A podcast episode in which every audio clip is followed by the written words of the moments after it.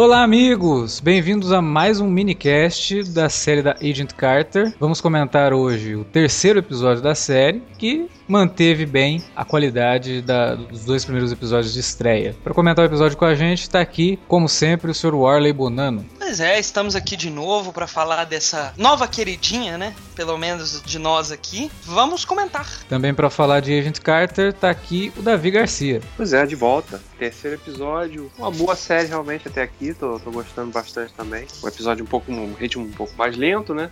É, mas que também trouxe um desenvolvimento bem interessante para os personagens. Pois é, então, sem mais delongas, vamos comentar o episódio 3 de Agent Carter.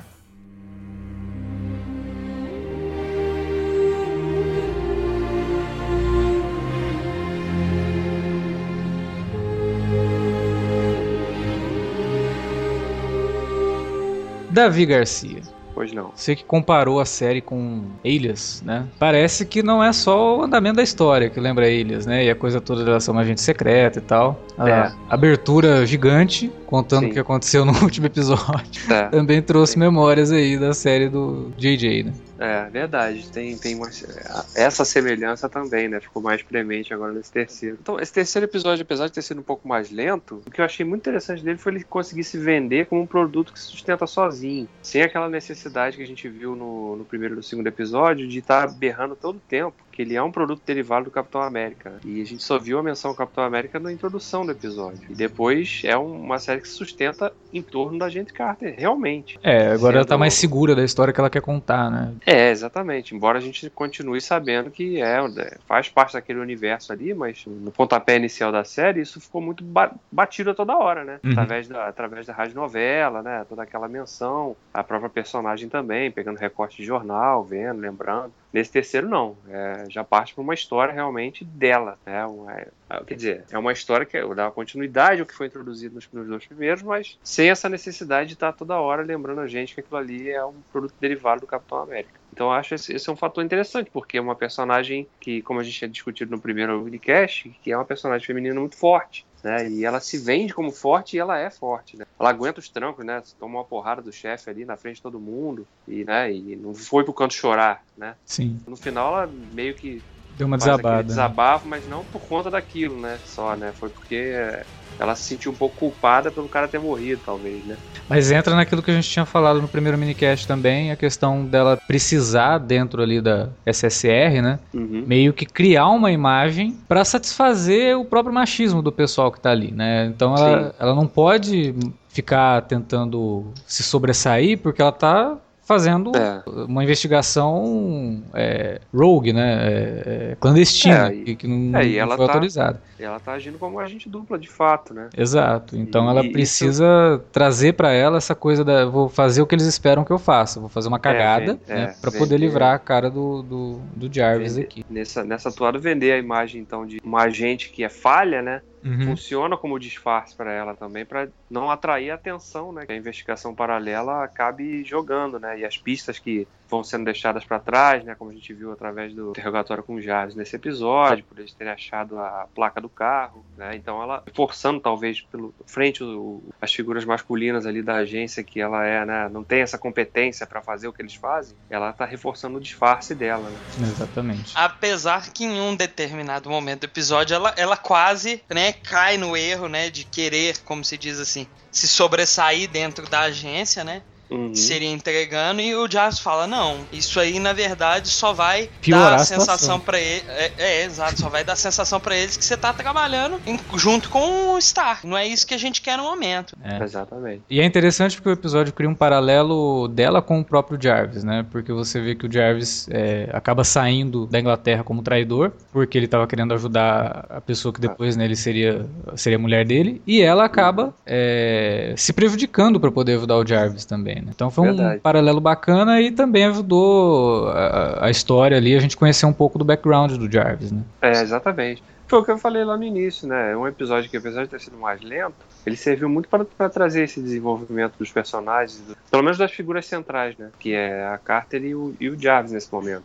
Agora, uma, uma coisa que apareceu no episódio que assim me, me deixou encucado, porque para mim não, não, tem como ser sem motivo, foi a, a, a gente ser apresentada a essa personagem que chama Dorothy Underwood. Não faço ideia de quem seja. Ela matou o cara no final do episódio. Ah, peraí. Vocês não Ah. perceberam que era uma mulher ali? É, eu fiquei na dúvida se era uma mulher ou se era É, eu fiquei na dúvida, eu não, eu não É, vi que era ela. É uma mulher, uma loira, ela tava com o cabelo pra dentro do. do. que capote que ela tá usando. Então o cabelo É, tá mas pra eu, dentro. eu, não, eu não tinha pensado nela, mas ok. Eu tenho certeza que foi ela ali. Pra mim É. ficou assim, muito. Tipo, eles não iam colocar ela ali do nada no episódio. Porque foi meio, tipo assim, eu falei assim, cara, eles não podem estar apresentando essa, essa personagem do nada. Tem, tem alguma coisa, né? E é uma atriz mais ou menos Aí- conhecida, né? E faz até sentido com, com o próprio início do episódio, né? Que eu fiquei, quando chegou na metade, pensando, o que serviu aquilo lá, né? Uhum. O negócio da menina ser expulsa lá do, da Uhum. casa lá, né? Quase um Big Brother da Marvel.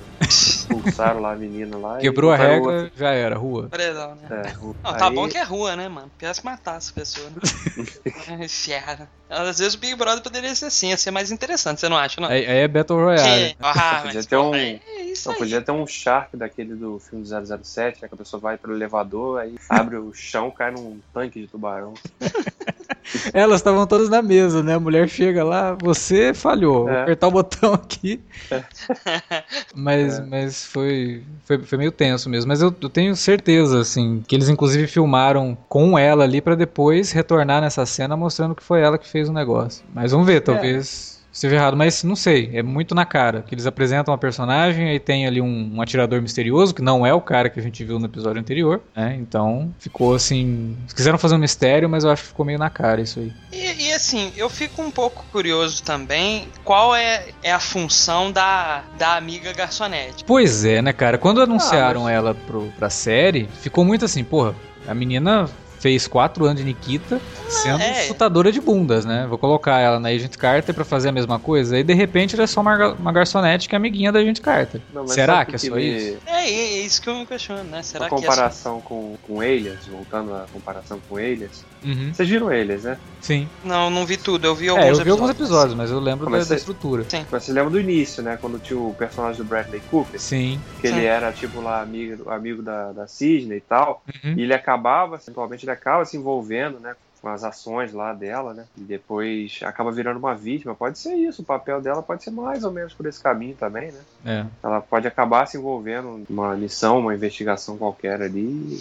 Hum. Sofreu as ter esse- consequências. É, desempenhar esse papel meio de confidente, mas ao mesmo tempo a Carter fica, né? Ela não pode falar a verdade, como ela. Até pode ser, mas, mas aí eu acho que, assim, é, vai ser a segunda personagem, né? Apesar que a primeira morreu muito rápido, mas a segunda personagem com a mesma função. É, mas é que a primeira, eu- pelo que eu entendi, era, já era uma amiga, né, dela, assim, né? É. Dividia, já morava com ela ali. Essa, essa meio que rolou aquela coisa, aquela resistência também, né, dela, né? De não querer dividir apartamento e tal, nada. É, Não sei. não é, sei. como a série tem oito episódios, também eles não vão ter muito tempo pra ficar enrolando, né? Vão ter que Pois logo é. dar uma função definida pra, pra essa É. personagem aí.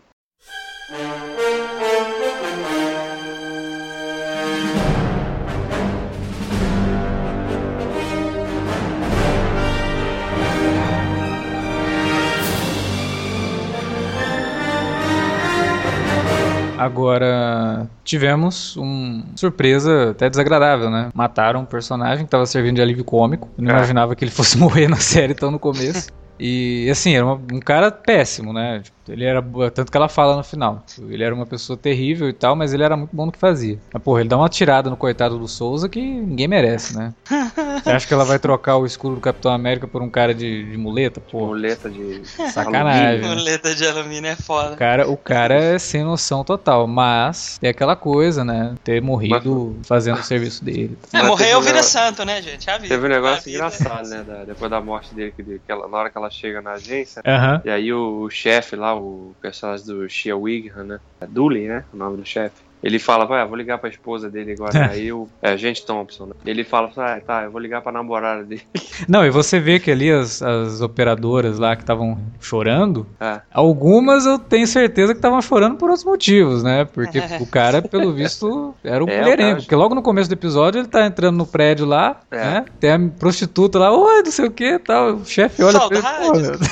Ah, meu Deus. Céu. Então o cara tem um histórico ali de ser mulherengo e tal. Que mostra bem, né, de novo, a série tentando colocar como que é o mundo machista, né? Os Sim. caras, ó, vou ligar pra mulher, o outro, ah, vou ligar pra namorada. Uma coisa normal, pô, o cara era homem, né? Qual o problema dele ter uma mulher e uma namorada? Né, Naquela época era uma coisa. Tinha muita gente que achava que era até virtude, né? O cara manter uma, uma, uma amante e uma, É, uma esposa. é, né, principalmente nessa época, a série passa 1946, né? Isso. 47. Né? Um pouco depois, né? A gente vê já em Mad Men, que já se passa da década de 60 pra frente, mas é, é muito isso também, né? Uhum. O cara que trabalha lá na cidade, aí ele tem a família lá no subúrbio, mas aí ele tem a amante lá na cidade. Ah, mas No às vezes, caso, né, tá. nem, nem só isso, é em determinadas, é, até mais, em épocas mais, como vamos pôr assim, contemporâneas, as pessoas às vezes a- acham isso natural. É, não não precisa nem. se- é porque assim, na, na época, naquela época, as mulheres não tinham tanta voz como tem hoje, né? É, não, com, com certeza, mas eu falo assim, em, em alguns lugares isso ainda, tipo assim, as pessoas falam assim, ah, não, o- ok, ele, ele,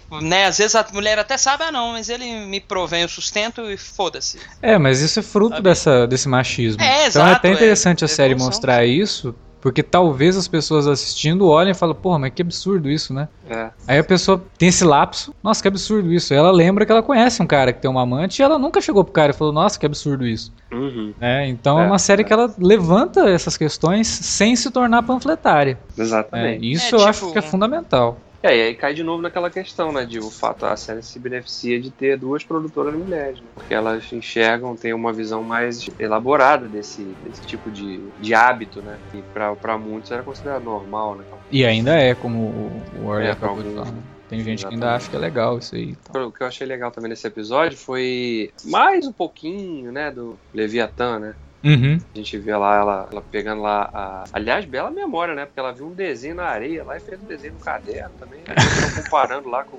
um livro lá. Os Do... agentes secretos tem que ter uma boa memória, né? Porque Sim, elas sim. tão- ela tem uma memória treinada. O cara desenhou ali, você viu. que- Naquele episódio, quando ela apaga o negócio, já fica bem nisso, né? Bom, ela já decorou, então ela vai apagar porque não. É, é porque não tinha. Nessa, se fosse hoje. Tirava uma foto do o celular. smartphone do bolso, né? Mais Mandava fácil. pro Google Search a imagem. Exato.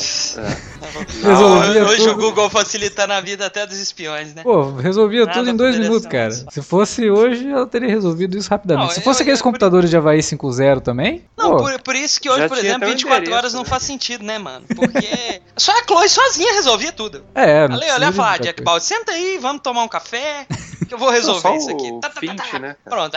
É, O o Finch Finch já hackeava lá o sistema de terrorismo. Causava um lá. inferno no negócio. Mas isso é, de novo, né, comentando o que a gente tinha falado no, no anterior, que mostra muito, né, como que era terrível você trabalhar dessa forma, né, mas como que eles Sim. se viravam e acabavam resolvendo alguns casos e tal. É, e como, como também eles tinham que realmente usar mais a cabeça, efetivamente. né? Quando ela começa a investigar lá com o Jarvis, a... bom, vamos, por onde que eles poderiam ter saído com tanta coisa, né? Sem chamar muita atenção, né? Aí vai acompanhando ali a saída da rede do esgoto, onde é que vai sair, desemboca lá no mar, pô, tem que ter usado um barco, né? Tudo bem que foi meio conveniente o barco do- com a marca ali, só tá ali. Tá ali, perto. né? Não, e não é, não é nem só isso, né? Caraca, né?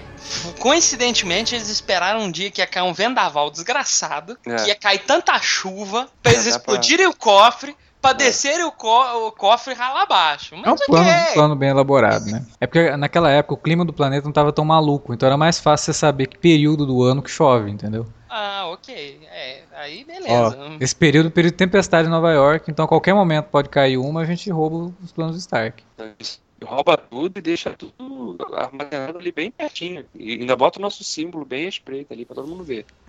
Eu tô curioso, né, também pra ver. Realmente se vai se confirmar aquilo que vocês estavam especulando, né, na primeiro minicast. Dele ser uma versão Hydra, né, uma versão soviética da Hydra. É, e aí tem alguma coisa a ver com a criação do Soldado Invernal. Que esse episódio, se a gente levar em conta, talvez tenha dado uma pista. Porque eles falam lá, ó, o cara que morreu lá na, na batalha de não sei o quê. É. E se ele morreu mesmo? Assim como o Bucky, né? Ou ficou por- pro- próximo da morte. né? Então, não sei. Eu acho que ainda, ainda teremos esse negócio aí. E tá correndo essa semana um boato de que o que vai motivar a guerra civil no filme do Capitão América, né? O Capitão América 3, que vai chamar Guerra Civil, é Mas- que o Tony Stark descobre que o Soldado Invernal matou o Howard Stark. Uhum. Então, É, pode- seria, seria mais um elo desse universo da, da, da série com o filme de novo, né? Sim, então, sei lá, eu acho que a a questão aí do Soldado Invernal ainda vai aparecer na série, né? Ou talvez, Pelo menos ser citado, né? é, A- Até mesmo porque o, o ator lá do, que vai,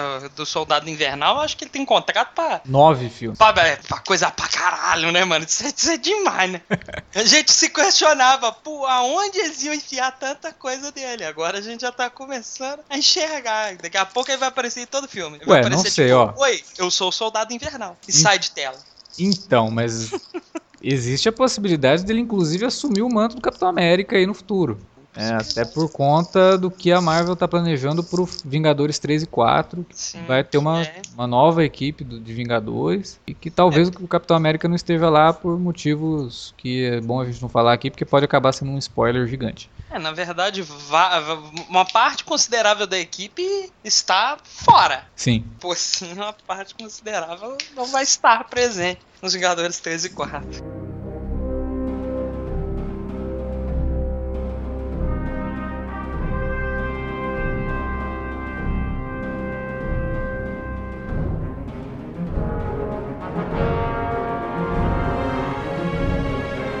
Assim, pra resumir, né? O que eu acho que a série tá pegando legal é o climão mesmo que ela tá, tá criando. A, a reconstrução de época tá muito legal. Tá muito bom ver essa ação mais a moda antiga que a série traz. E por mais que o episódio, né? Como o Davi falou, ele foi um episódio mais lento, mais focado nos personagens, mas ele não perde o ritmo. Né? Ele não, não, não te deixa ali, nossa, que saco, tá acabando, não tá. Não, não olhei pro, pro, pro marcador de tempo em momento algum ali. É, Uhum. passa, bem, passa bem rápido. Passa rápido, né? É uma aventura descompromissada, realmente. Tem ali os seus momentos que a gente sabe que vai acabar ligando muita coisa no universo Marvel e tal, mas por enquanto é uma aventura da Agente Carter que tá funcionando bem. Assim. Para mim, o terceiro episódio manteve a qualidade. Tudo bem que não teve cenas de ação muito elaboradas, É, teve- teve a mas cena de briga, é só a cena É. da luta, né? a cena que, da aliás, luta até dela foi- com o, for- o Fortão lá. Que... Eles fizeram né, a montagem daquela cena ali, são cortes muito rápidos, né? Foco assim no- no- nos golpes, né? Praticamente. E, e em alguns momentos até, até ficou, ficou parecendo que eles aceleraram mesmo o frame rate da.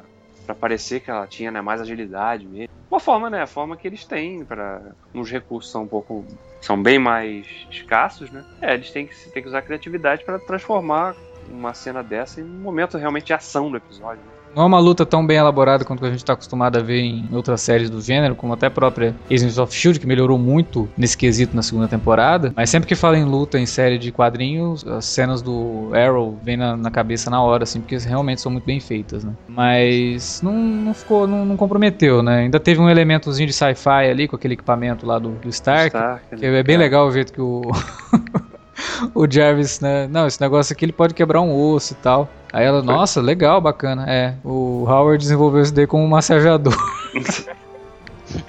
É legal que eu fico, agora que eles pegaram aquele container, né? Container não, né? As caixas. Cada episódio a gente pode descobrir uma coisinha diferente também. Pode, pode funcionar até como um certo alívio cômico também. Gente descobrir o que, que são as invenções dele. É, esse lance até, quando ele fala isso, né, que ah, eu quero pra ser um massageador, eu até fiquei lembrando, ela podia falado. Então quer dizer que nem tudo que ele faz funciona do jeito que ele queria que funcionasse, né?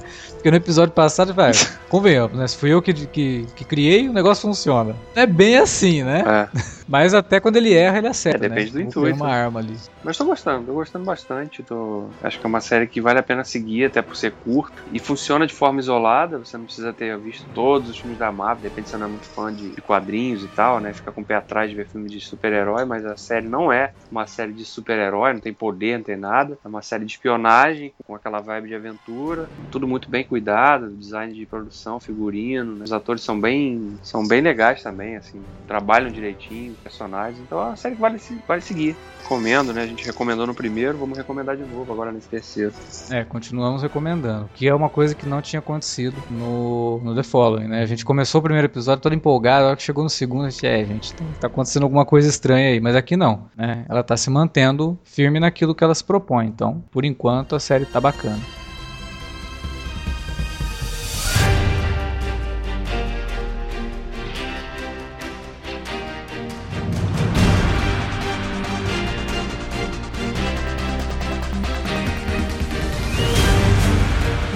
Bom, era isso que a gente tinha para comentar sobre esse terceiro episódio de Agent Carter. Agora não sai daí, nós vamos ler os comentários que apareceram ali no site dos nossos ouvintes que já estão acompanhando a série e estão gostando também.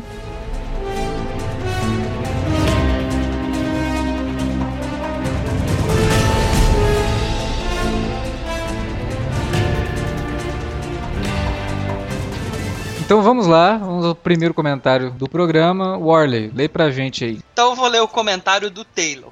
Não poderia ser, ter sido melhor escolha. Quando vi a série, achei a cara do Cinealé. Embora eu não tenha me empolgado tanto, talvez pelo fato de ter visto logo após a segunda temporada de Marvel Agents of Shield, que está sensacional. Tenho que reconhecer que os aspectos técnicos de produção, maquiagem e figurino realmente me transportaram para o período. E a química da Carter com o Jarvis foi um dos pontos altos. Aliás, o Jarvis sozinho já foi ponto positivo. Espero que a história em si diga mais a que veio e aí sim ficarei totalmente satisfeito. Muito bem, então agora eu vou ler o comentário do Max. Ele começa assim: Olá galera, finalmente poderia acompanhar uma série juntamente com os minicasts. Não terminei a maratona de Sons of Anarchy, por isso ainda não escutei os programas. Homeland eu meio que desisti. Curto muito esse formato, além de achar a equipe uma das mais esclarecidas e com melhores argumentos no quesito cinema e TV de todos os podcasts, e olha que eu escuto mais de 20. Pô, valeu Max. A gente sempre fica contente com esses elogios. Eu admiro tanto o trabalho de vocês que, mesmo não tendo Twitter, eu entro nos perfis de cada um de vocês para ler ideias bacanas. Sim, estou stalkeando vocês. Agora eu já comecei a ficar com medo do Max.